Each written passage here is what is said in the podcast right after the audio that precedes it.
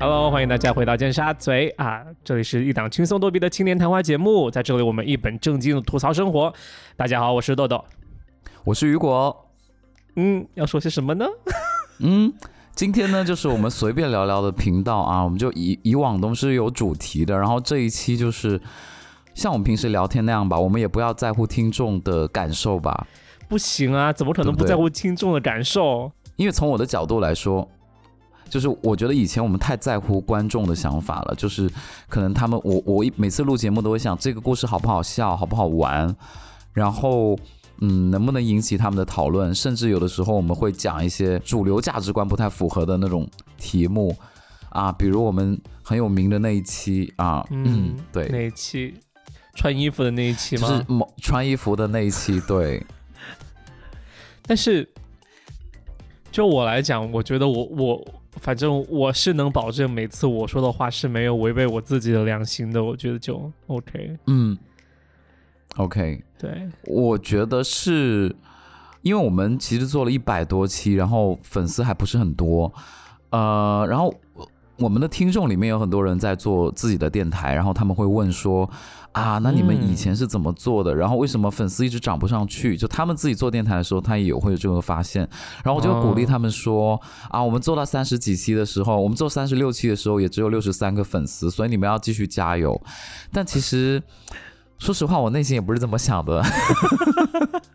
其实我觉得还是啊，怎么说呢？可能是小宇宙有贵人相助吧。因为其实我们一开始真的只是在平台上。OK，让我收回这个平台的名字，因为好像会被就是他们掐掉。是我会在某山平台，我们只在某山平台上面发布。因为一开始只做播客的时候，就是不懂嘛，然后就想到哪个平台大，我们就先去哪个平台看一看，然后就发布几十期节目之后，就觉得就没有回音啊，然后就全是假的机器人在给我们点赞和。就是就点赞而已啦，没有评论。然后真的是我们转战到小宇宙，就是已经有几十期节目，然后再到小宇宙发布之后，就粉丝量才在某一个时间段就是蹭蹭向上走。对，对。但是我觉得我们依然可以做得更好，就是因为我们一直没有做什么社交平台，所以很多人就不知道我们。我觉得很少有人会就是直接。在软件里面就很无聊，然后开始就是寻找有没有什么新的播客。我觉得我们应该加强一下，就是社社群网络上一些宣传啦，对，比如说开一下小红书什么的。那你来做啊？就我不行啊，就是你就发一点美国生活吧，真的。美国生活有什么好发的？因为很多人对美国的生活是很好奇的。哎，我之前看一个就是。一个帅哥吧，他就是说他是在华尔街工作，然后他就记录，他用手机记录他的一天，对，然后就每天都拍一样的东西，然后超多人看。拍什么？就他西装革履，穿衣服还是没穿衣服的照片？OK，有有的也有没有的，然后他怎么每天去办公室打卡上班，然后跟白人那些交流啊，然后就 看的人很爽啊，就很。哎，我觉得你可以做啊，然后就以为自己就是成功人士了，对不对？对，因为我自己也会引流，就是我会去，因为我自己小红书不生产内容嘛，所以我就就是去别人的评论区底下捣乱，就是可能会跟别人有一些不同的看法，然后就让别人故意就是点进我的那个账号，对，然后因为我的账号只有一句话的，就是说引流啊尖沙咀播客，然后就希望大家能能够去听这样子。但是别人会买账吗？我不知道，我们四千多的粉丝里面有多少位是来自于我小红书的案例啦？是小红书的机器人吧？就是我是通过 Tinder 还有呃小红书，然后偶尔我在玩我在地铁里玩手机的时候，也会故意打开我们电台，然后让那些旁边就是侧目看我手机的人看一下我们电台。我以为你要放 Kevin Harris 的照片。哦，救命！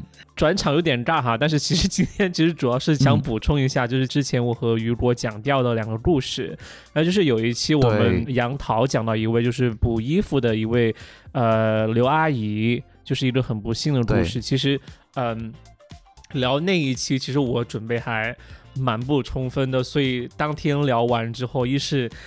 感叹于就是世间有多少啊不幸的生活以及人生，就我就后来也突然意识到，就是啊天啊，我我也想到一件事情，但是我忘记讲了，然后就今天想分享一下，就是呃，好啊。就是当时就有一次，我和 John 还有他的一个呃同学是小日本，是的日本同学，叫他日本小哥，好不好？呃，日本小哥就是我们去吃了呃，就是一家拉面在呃、嗯 Health Kitchen 附近。然后当时回来的路上，因为是冬天嘛，然后我们就直接走回家。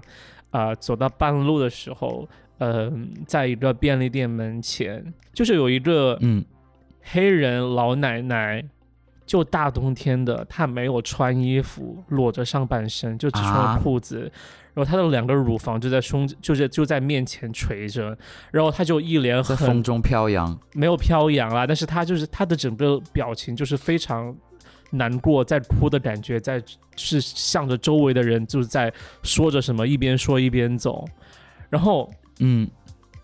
然后当时我就在想，就真的是我，我没有会觉得就是说哇，这这是要钱的乞丐，你知道？但是我会觉得他真的很需要帮助，就是我真的。我觉得很神奇，就是你想，就是哦，我在纽约吃到了一家嗯日本拉面馆的品牌的一个拉面，然后现在我走出来嗯看到，就是一个寒风中就是裸露胸膛的一个没有衣服穿的老老年人，我就觉得真的好好嗯心痛。然后那一瞬间，我真的就觉得，真的我操，就是纽约真的就是差别极大，就是他就在他旁边就是一个有机蔬菜的一个超市，然后他就完全没有一衣不遮体。然后当时我记得就是很尴尬，就是我当时就我不记得是不是我有转回去专门给他五五美金，但是我当时要么就是我给了，要么就是我很想给，就后来但是也、嗯已经就是在震惊中离开那里，但是没有机会回去。反正我印象超级深，我我真的如果我没有给，我真的很后悔我没有回去帮助他。但是我觉得很大嗯程度上，我真的是、就算走开了那儿可能十分钟，我依然在震惊当中。就是我我会在纽约这样一个繁华的都市看到这一幕，真的你当时穿了多少衣服？两件鹅是吗？没有虽然你这个问题一问的时候，我会我我以为你想问你当时穿了多少钱的衣服。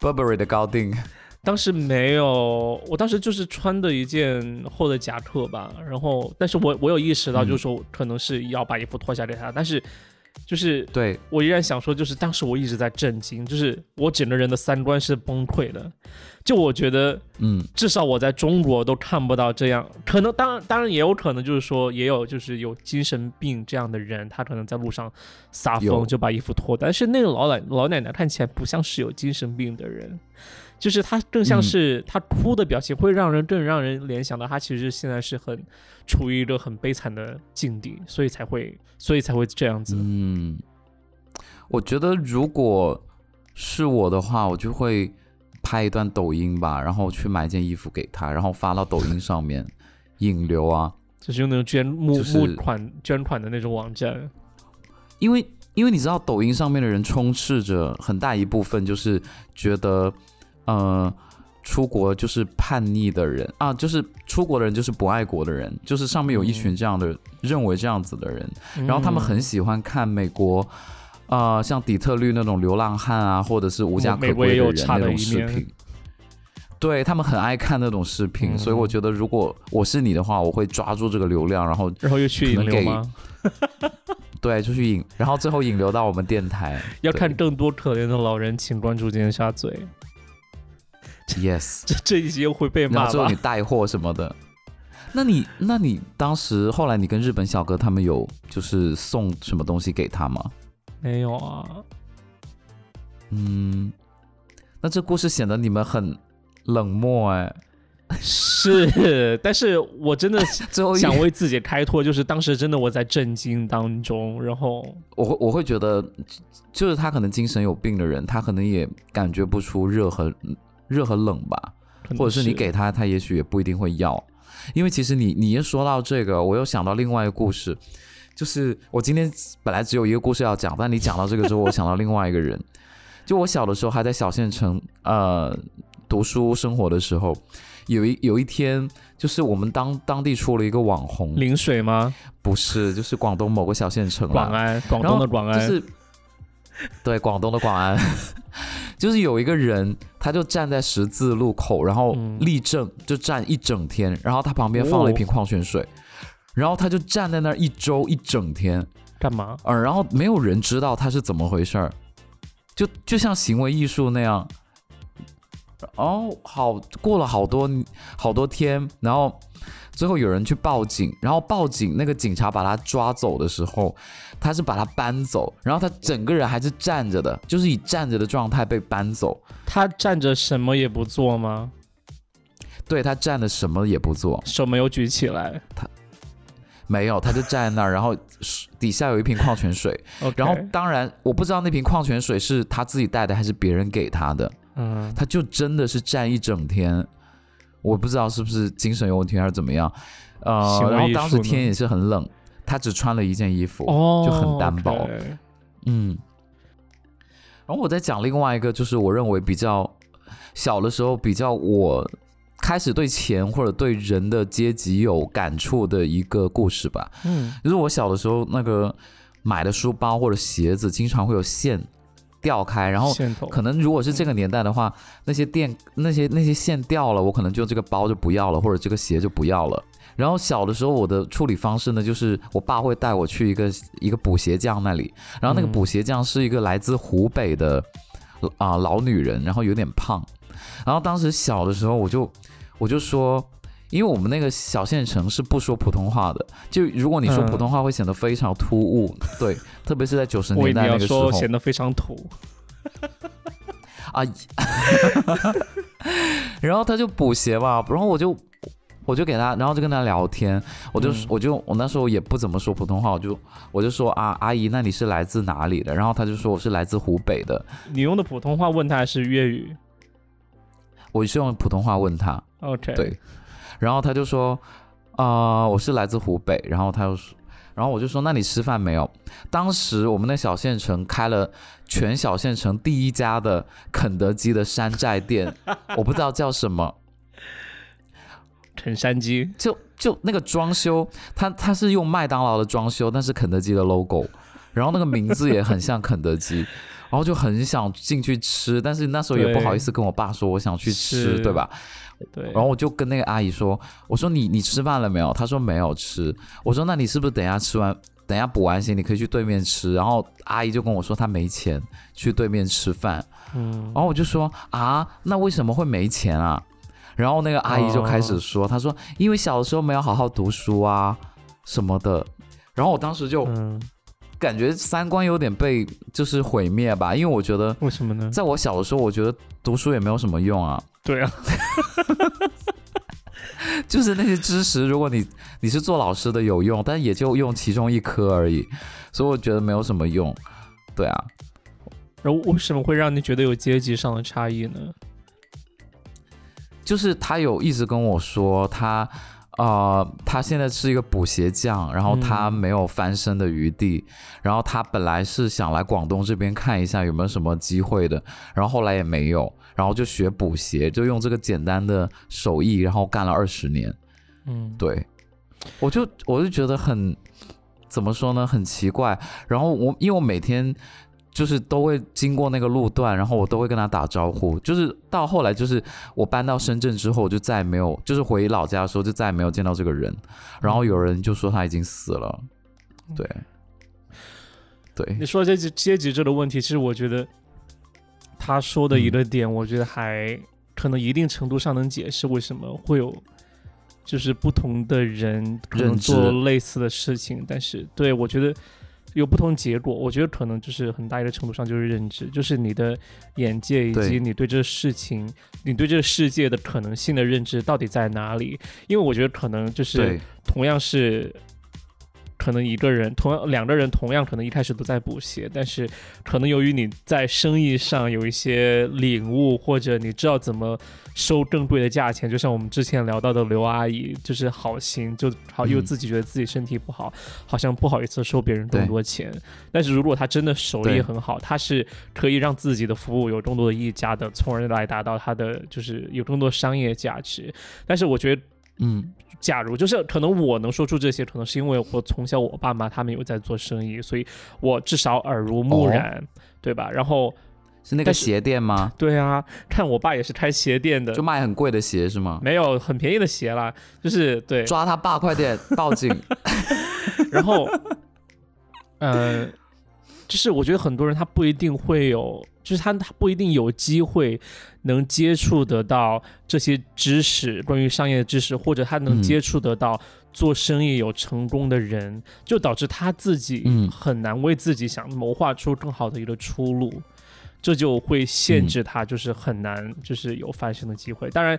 我觉得他说的是读书可以翻身，真的是因为可能学校和就社会，呃，能给你创造一个机会，让你见识到不同的人和事。那你的眼界打宽了，你就知道更多的可能性，你就可能就是可能会翻身，跨越阶级。嗯，呃，我觉得我很大一个感悟就是说，怎么说呢？就是一定要好好奇好学，就是。嗯，不懂的事情就一定要去了解。如果你感兴趣的话，就要了解。呃，你想做的话，就不要怕不知道，而是要去了解。呃，我曾经有一个我有个叔叔的儿子，那个怎么说？那个弟弟他其实是就是怎么说？就脑子其实很很机灵的一个孩子。就是我我身边的人都会接触过那弟弟，就就都会觉得他他不傻，就是他他知道转脑子，他知道呃给一个事情想办法。然后当时他们家其实就是。我觉得算富裕的。他说他想出去，想他想出去留学，因为他当时已经在，他是他是属于那种本来就是学习成绩最差，然后最调皮，然后他爸说你考上了重庆某一所学校，重本重本还是呃重本的学校还是二本的学校，我就给你买买买买一辆车，他就真的就去了一一所。全重庆管教最严的一一所高中，他就考上那所学校，他爸给他买了车，买了房，然后他读了两年之后被学校开除了，因为他不听话，然后他就他就当时给他爸说，他说我想出国留学，他爸当时就。呃，就就让他来请教我，因为当时我已经在国外留学了。他就说，你去找豆豆去问一下出国留学是怎么回事。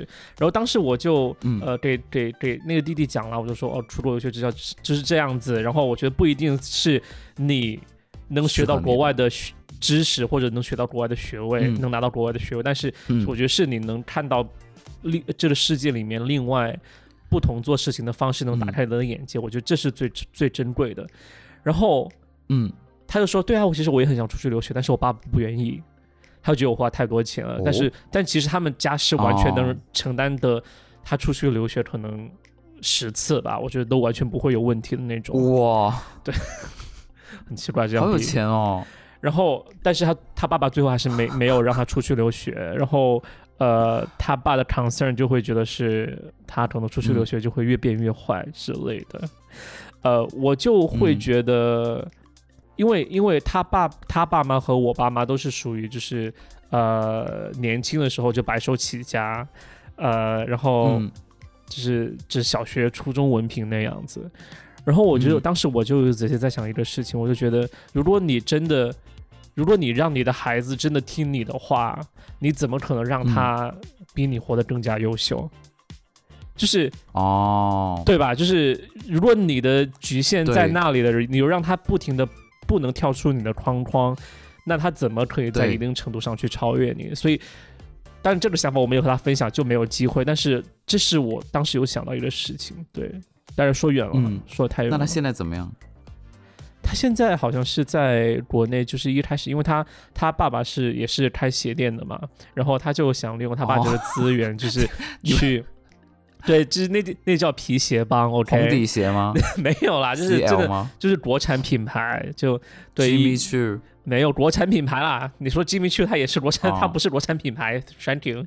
然后 它楚楚吉米吗？楚吉米皮鞋。然后呃，回力然后就是他他是有想借助他爸这个就是资源嘛，然后去做就是在网上直播卖鞋子这样子。哇，鞋哥喽！如果我是他的话，我会把那个他爸给他买的那个房子和车子卖掉啊，然后就先出去嘛，然后之后再跟他爸要钱呢。哦，这也可以啊。那还是说你们觉得卖掉那个钱也不够？哦，也不至于啦，够吧？是，对呀，怎么可能不够啦？拜托，不是因为我有听说，就重庆的房子不贵，在鹤岗买的房子吗？不至于吧？就是比如说一百平方，然后重庆可能一万一平方，那有一百万，那怎么着也够读个一两年吧？都够他就是读完本科或者研究生。对啊，对啊，不会有问题。而且他他就是也那个确实有点太远了，对，就主要是他爸不愿意。我之前有一次，我之前有一次在我们电台说，我我有认识一个女生，就是上了两次法院。啊，法庭仲裁嘛，然后他被那个证人给呃玩弄，就是他叫别人给他作证，然后后来那个人收了公司的钱，却去给公司作证的那个那个事情，那个女生她就是她小的她是那种就是家里没有钱去给她出国，但是她觉得她她小的时候因为长相的关系就受到中国男生的霸凌，就她长得是那种。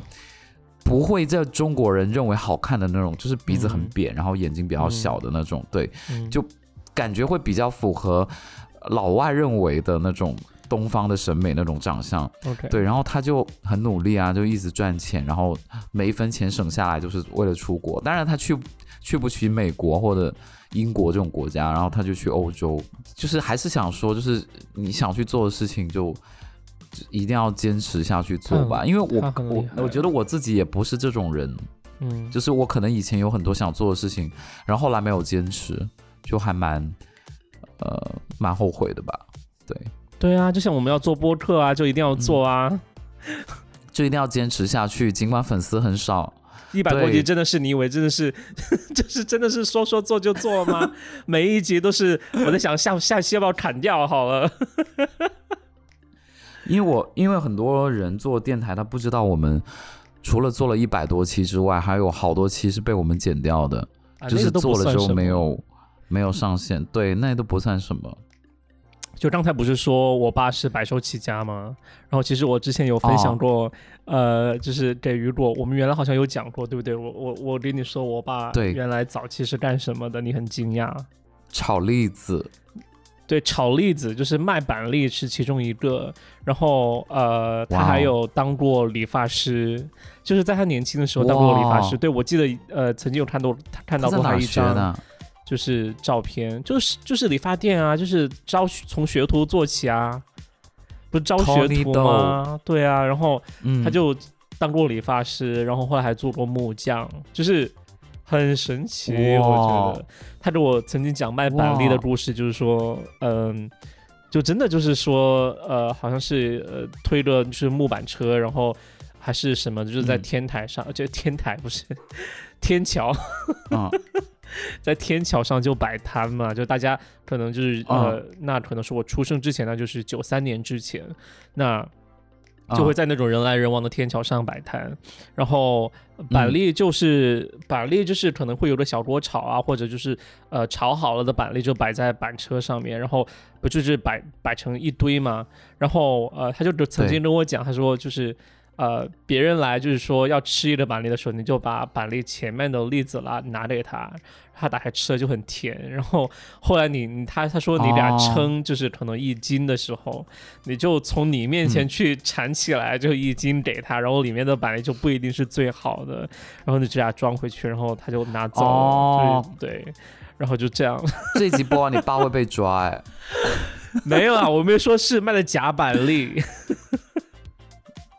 我知道啦，这是合理的啊，对啊。但我相信我爸还是有就是道德水准的，不至于就说卖就是说会就是太烂的东西，打开是塑料，打开是花生，这是板栗口味的花生，这有很有趣的发明哎，拜托，拿着你一颗板栗，你说嗯，其实是花生，对，就是板栗盲盒有没有？倒也蛮有意思的打。的是个草莓，就是盲盒的概念，打开来的是不同的东西，或有可能打开来是空气，就是。那你爸以前是在不同的就是流动的摊位，还是永远在那个地方摆摊？就摆摊肯定是就是呃，可能这里我觉得好像是流动的，对，是流动的。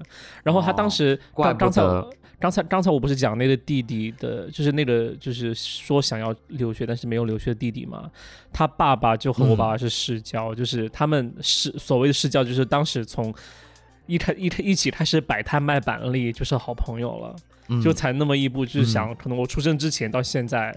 现在还是吗？我不知道，嗯就是现在还是朋友了，对。然后就是一直认识这么久，就是他先开始去就是开鞋店，然后后来才叫嗯我爸去开鞋店的。哇，所以他是你爸的引路人呢，算是对贵人吧，算是。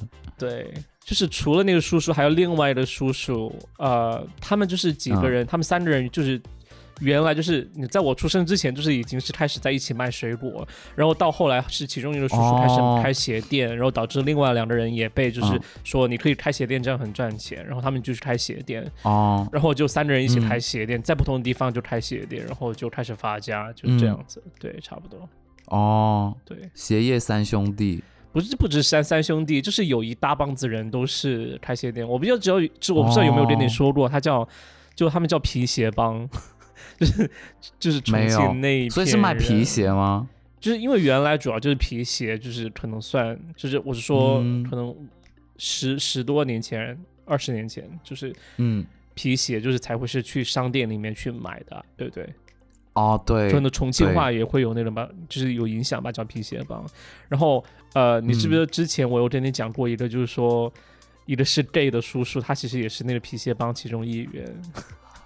哦，那他肯定挑的鞋会比其他叔叔好看一点吧？或者是他会专挑那种镶钻的高跟鞋，然后自己先试一波对特长就可能卖卖女呃女士高跟鞋。卖女鞋。嗯，没有了，对，就是他也是其中一员，所以他当他当时就是才会，所以他当时才会有我妈就是跟我讲，就说啊，其实他们早就知道他是 gay 了，就这样子。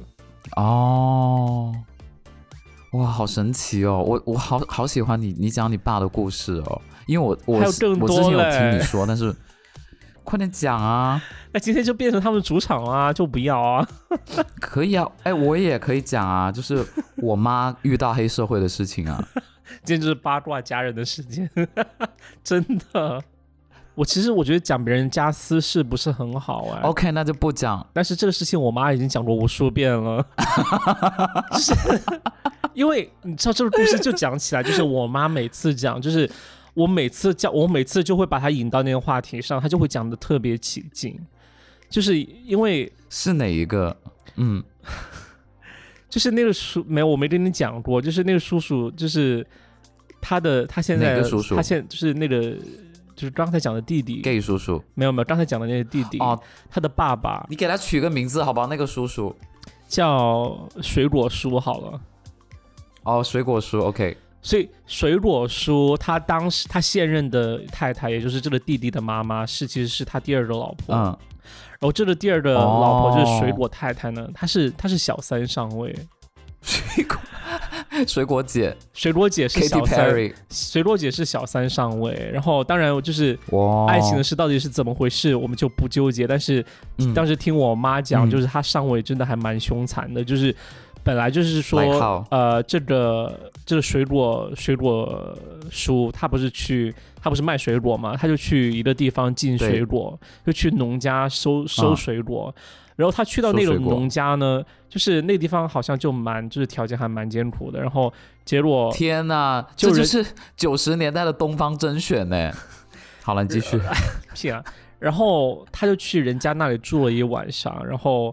然后嗯那个人家的女儿，就是现在的他的嗯水果姐，就明知道他有他有太太，明知道他那时候水果叔已经有老婆的前提下，就依然还对他表达爱意，然后他们俩就在一起了，然后天，就这。样，然后就后来就出轨，然后抛掉原妻，然后而且后来元妻找到水果叔和水果姐，结果水果姐就是嗯，开始就和他打架，你知道吗？就是可能两个人两个女人要争男人吧，结果水果姐就是在、嗯。直接在元气的脸上就抓了抓了一下，就用她的指甲抓了一下，就直接导致那个嗯元气毁容，就是有几道印子，就几道伤疤就一直留在那儿，所以导致我小时候嗯。第一次见到那个元气的时候，我就觉得这个阿姨长得好可怕，就是因为他的脸上就是有几道那种很很很刀疤的感觉，就像刀疤，就是淤痕，你知道吧？就是凸出来的那种，嗯嗯他就直接在脸上，姐，然后。然后当时啊我小时候就不敢接近那个元气嘛，就是因为我妈其实我妈嗯人很好，她就会说这是这是那个阿姨，然后啊、呃然嗯。后他就跟我讲他的脸上是怎么回事，就是小时候听不懂，但是嗯，看我妈讲的就是很有味，就是很有感觉，我也很喜欢听。然后但是长长大之后就会觉得真的真的哇，就是怎么这么下狠好手，可怜哦。对，然后对呀，我就就一直其实虽然虽然你知道，就是和后来长大之后和水果姐或水果叔一家相处，其实也蛮平和的，但是就总会让我觉得有隔阂，就觉得哇，她这个女人下手好狠，然后就会让我有那种、哦。对，而且有一次。呃，就是嗯，之前我爸和我妈就是已经离了婚嘛，对，然后对就是后来很多年之后呢，我妈就邀请大家一起来就是聚餐啊，当时就是这这群朋友哈，因为因为这群朋友呢又是我妈的朋友，嗯又是我爸的朋友，所以他当所以其中有两个就有两三个人，他们就会在吃饭的时候提起，就是说，哎呀，就说豆妈啊，假如你和豆爸呃又在一起呢，那多好呢，对不对？然后当然他们就是嗯其实嗯之前这件事情已经说了很多次，就是说他们俩是呃就是不可调和的矛盾，于是分开的。然后哦，当时你知道很讨，作为儿子最讨厌的就是说，他们就转向我来说，豆豆啊，你看啊，假如你作为调和剂呢，就是两边都说一下呢，他们其实说不定又会和好的。然后当时那个叔叔、就水果叔也是这样说我，就是也这样告诉我，就说你要不要就是又去和你爸爸说一下呀、你看你爸妈就是嗯有了一个家庭，才叫就是真正的家庭嘛，对不对？还是就是就是嗯原配的在一起最好。啊！当时我真的气不打一处来，我就说，大概的意思就是说你自己也是离婚再婚的，然后就不要怎么再多管这件事情了。然后我记得、对啊，呃当时那个水果叔就说了一句，就是说啊，豆豆果然长大了，来敬一敬你一杯酒，就这样，救命！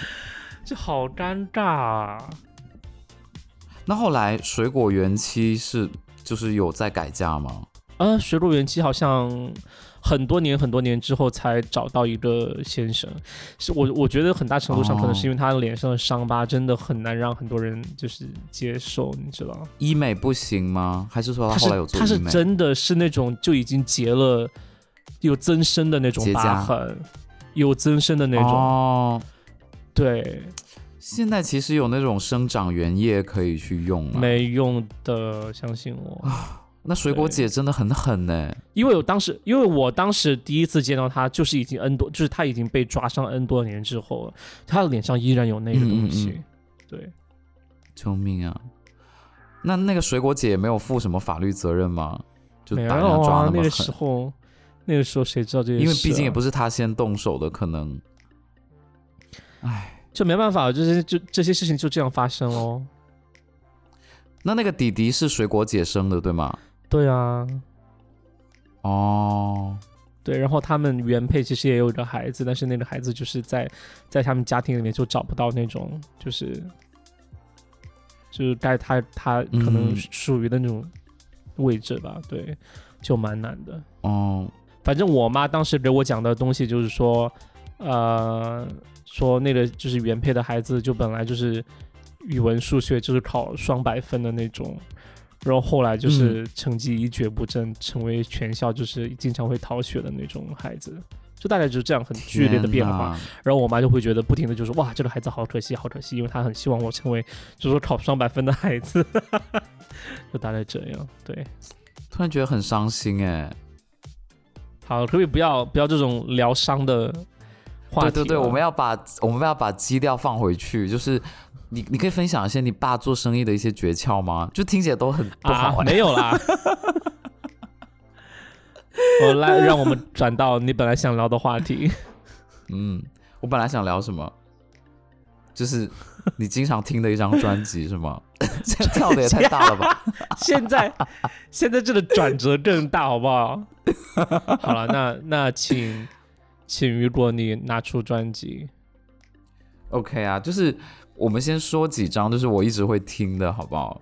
就是我觉得布兰妮那张黑、黑出专辑，我就是经常会突然之间就不知道听什么歌的时候，我就会把它拿出来听，然后每次听我都觉得哇是很不错，而且 B 站上面有很多关于这张专辑制作的那个嗯，解说，还有就是哇，好棒、呃，啊！花絮也有，还有说那些，比如说伴唱是谁唱的，然后比如说原版是什么样的，还有制作人是跟布兰妮是怎么一个协调合作，对啊，哦，天，好想看！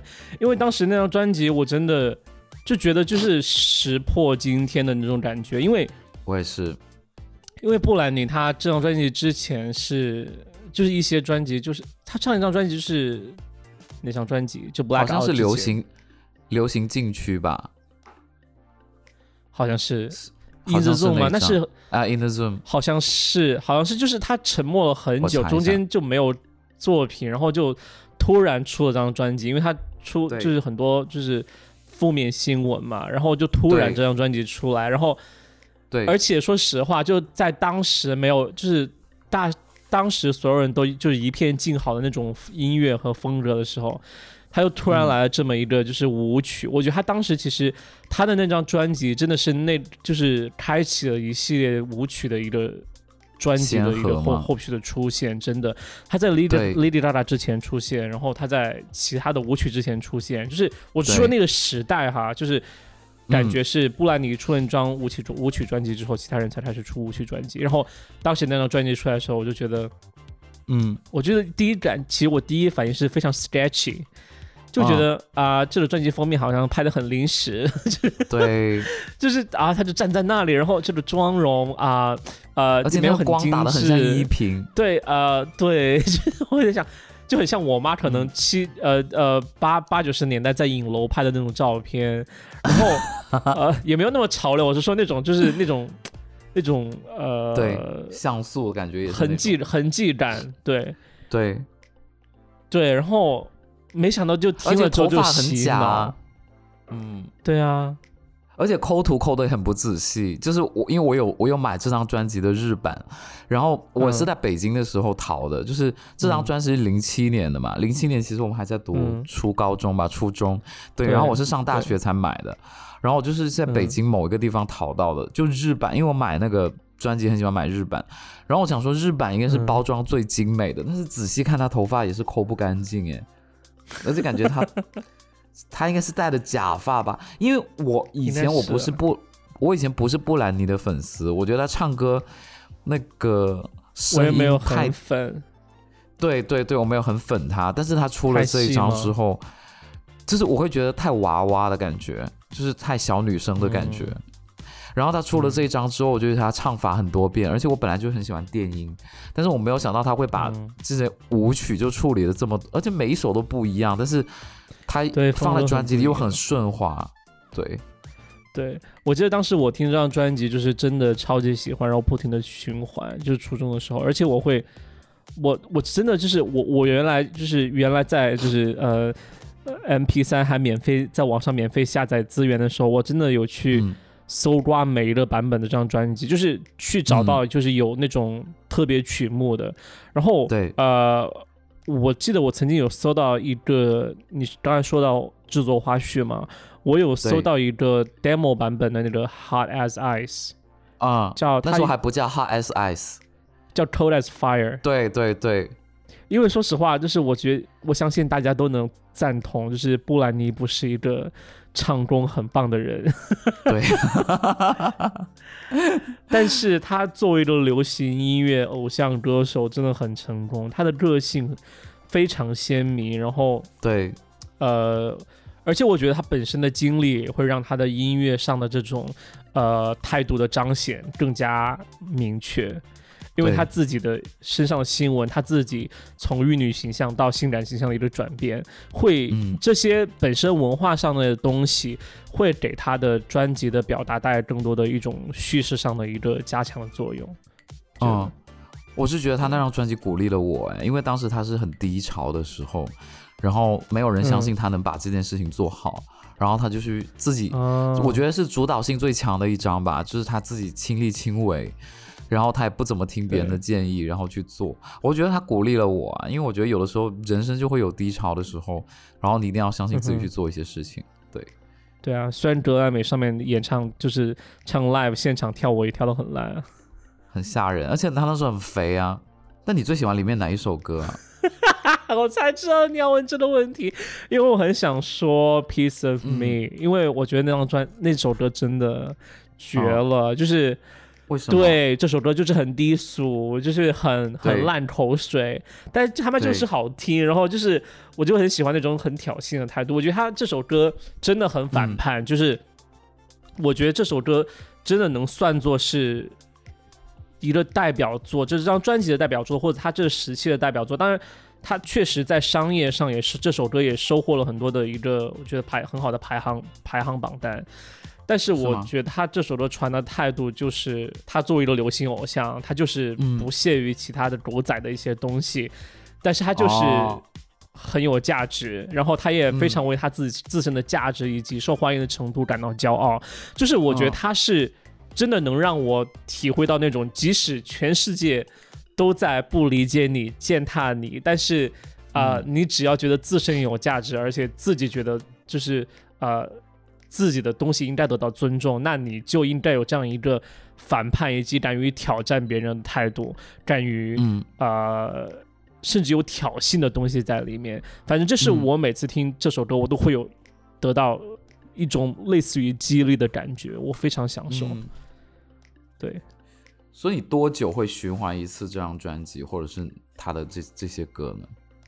这这张专辑我应该在两三个星期之内循环过。哦，这不是，我不一定是说每两个三个星期我就会循环，但是就是刚好就是两三个星期之之内最近的两三个星期我循环过。对，我是别人每次说听什么歌的时候，我就会说这张专辑，尽管我觉得很多人都听过了，但是我还是会会想听这个。对，我最喜欢。但是你没告诉我你喜欢哪首歌？我喜欢是最后一首啊，那个 Why Should I Be Sad？我觉得这首歌，这首歌是里面唯一的慢歌哎。就是对，但是他的语速调的又很奇怪。对，我就觉得哇，这首歌简直了，就是 Yeah，因为当时听，嗯，我听一整张专辑，我都是为了听最后一首歌。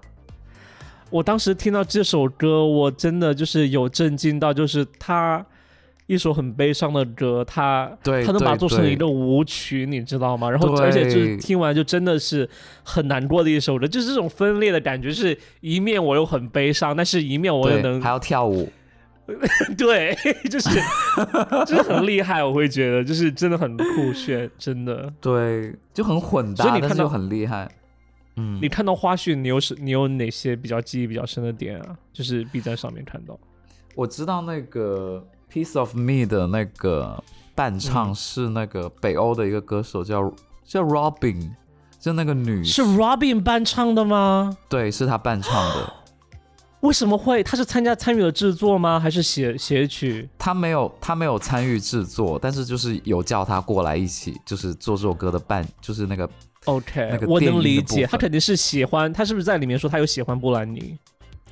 好像有，而且这首歌一开始是他好像先唱了一下这个 demo 吧，我我我有点忘记了。反正当时我在想，为什么这么大牌的人会来给，就很像你知道那英去给王菲唱伴唱带的感觉，我我有这种感觉啊。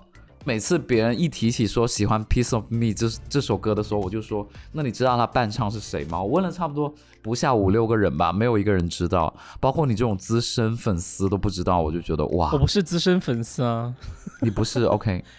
拜托你不看花絮，你也不知道好不好？是啊，就看花絮吗？对，我是看花絮我才知道的。那除了这一张，你还有哪一张是你会经常就是？反复去听的。啊，那还有就是 In the Zone 哦，这我可能是比较老吧，就是我你怎么都喜欢布兰妮啊？他之后的我不是说指他哦只有他哦哦哦。是说所有哦，专辑。我一说你说只有他，没有没有，全部专辑。就是啊，其实会，我觉得会有很多歌，我会偶尔去，就是会想到一定要听的，会有专辑，但是有很多真的，嗯，就我不知道能和你聊哪些。不是，我觉得我只有两张专辑我会一直听一个是这个 Blackout，还有一个是那个 Born to Die，就打雷姐那张 Born to 哦 Die，、，哦那。那个我还好，你还好是吗？我不是很感冒那一张，对。嗯，但是我能理解为什么那么喜欢我，而且我知道杨桃也很喜欢那张专辑。啊，对，因为你们都想整容，就是隆鼻吧？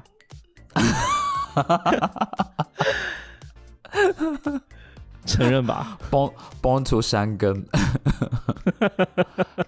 你是，但是你是比约克的粉丝，对，我是，我觉得我真的，如果比约克，虽然是，但是我不会就是粉丝到他到我他到我面前来，我会先唱他的歌给他听。哦，我觉得那个，但是我当然我是确实我我觉得我很欣赏很佩服他，就是他是我的偶像，可以是这样子。嗯，那如果李玟在你面前呢？呃，呃，这也很不错啊，就是呃，国语一姐就是国语一姐啊，就是很很厉 很厉害啊，可以教教我唱歌啊，我想到好声音学员啊，就是挺好的。他现在都退出那个节目了哦，我知道啊，啊，因为脾气和我一样火爆。哎，观众已经很怕你了，你还要这样说？你在美国这三年是怎么防疫的啊、因为现在中国已经放开了，就是我们不再去查那些，就是自愿测核酸。你有什么就是好的建议要给到大家吗？我记得一开始一开始在纽约的时候，就是呃，嗯就是我和当时和 John 在一起嘛，然后呃就挤在纽约，因为想到其实想到这么严重的事情，因为其实嗯这样的，因为可能你知道，但是听众不一定知道，就是说嗯我当时呃，当时我刚好就是疫情发生之前，我在国内，然后我不是就呃一月几号吧，是不是我要飞到美国去了？然后我就在香港嗯转机，然后你就和我，你就有过关到香港来，在机场我们共共宿一晚，对不对？对，共度良宵。对，在套房里面共共 度良宵，然后呃，然后结果那就是真的是我，我觉得这个机会太巧妙了，就是我见到你之后，我就再也没有回国，对。呃，然后就疫情就爆发，对。对，然后后来就真的到美国需要，就一开始的时候，就是疫情一开始爆发的时候，国内不是都戴口罩了吗？然后没有口罩，就有人拿胸罩，有人拿就是塑料瓶当口罩和面罩、头罩都有，啊、有人拿柚子，对吧？当时我我当时我已经开始戴口罩了，就当时而且当时是亚马逊上面的 N 九五的那种口罩已经开始有点高价在卖了，然后当时我买了哦 N 九五的口罩。因为当时我还需要出差到 Georgia 去出差到那个、哦，呃航空公司那边去上、嗯。上上上上班，然后、嗯。结果我戴上，我当时我就坐飞机的时候我就戴上口罩，就口，当时就是飞机上面只有亚洲人在戴口罩，而且就只有那么几个，然后嗯。其他人都没戴口罩，这肯定会有人要看我。但是同时飞机上面，你说我取了吧，就是我又不敢取，因为飞机上面还会有人在咳嗽，然后就当时我就哦。当当当时对这个病没有很全面的了解，就首先当然就是恐惧嘛，然后我当时就整个是嗯。脑、脑子就是是整个紧绷，就我他妈对。真的开始咳嗽了，好可怕。然后结果之后就开始嗯。疫情嘛，就封在家，就是我我就和我就搬到纽约，就是和这样一起在就是在家里，就是呃，那叫什么 lockdown，就是关在家里面就没啊出去，然后就嗯隔离，在家对隔离，对，嗯，经历经历了纽约人最少的时候，真的很神奇。所以你好幸运哦。哪里幸运了？因为我觉得像你这种在美，就从我的感觉来说，就是你你应该是会已经中过的人啊，但是你完全就没有啊，而且你也我感觉你也没有特殊的防护哎、呃，一开始出去确实是要戴口罩的，然后、嗯呃，确实要经常洗手。但是、嗯你知道，我由于人本来就宅，所以很享受这种生活。然后哦呃，嗯我觉得你只要不是真的去人流很密集的地方，就是机会会减少很多。就如果你真的老老实实，就是偶尔出去买菜防护好，就是真的不会有太多事。对，嗯而且在疫情期间，我就是我唯一有经常出去就是出去跑步吧。但是我一开始出去跑步都是可能大半年都是把一年多可能都是把口罩，就是专门买了运动口罩戴口罩跑的。因为我我周围的朋友就在现在已经开放了之后，就很多人中了，就办公室百分之二十人都中了，所以每天也是有一点点恐慌吧，就是就是我其实是觉得我戴了口罩戴得很紧，其实不用害怕，但是就是去哪儿都会有点，就你约别人出来，别人都不会出来啊。如果我给你的建议哈，就是说，嗯，一是美国打如果你有机会，你有机会到澳门或者香港打针，一定要打针。就是哦或者，这是是如果有机机会你。过去，对我知道澳门可以打，如果有机会你要打，如果你不能打或者你打了，真的一定要加强身体的抵抗力锻炼，就是要么运动，要么就是一定要把身体就是养好。就是这样，你抵抗力才会强。就即使你感染了，你的症状会很减轻，好的很快。就真的嗯是这样。对，对，听进去哈。我已经听进去了。那我们今天节目会抽出几根送给 就是我们的听众朋友吗？抽出几根什么东西？疫苗啊，几几几针疫苗吗？对啊，会吗？呃、那你抽喽，你抽你就颁发喽。你还有主题要聊吗？没有就结束了。我没有啊，今天就真的只是随便讲讲啊大家也就随便听听喽。拜拜。就这样吧，拜拜。就是 如果大家喜欢节目，一定要啊帮我们呃分享节目，帮我们引流啊，thank you。对，谢就这。样啦，谢谢大家，拜拜。嗯，拜拜。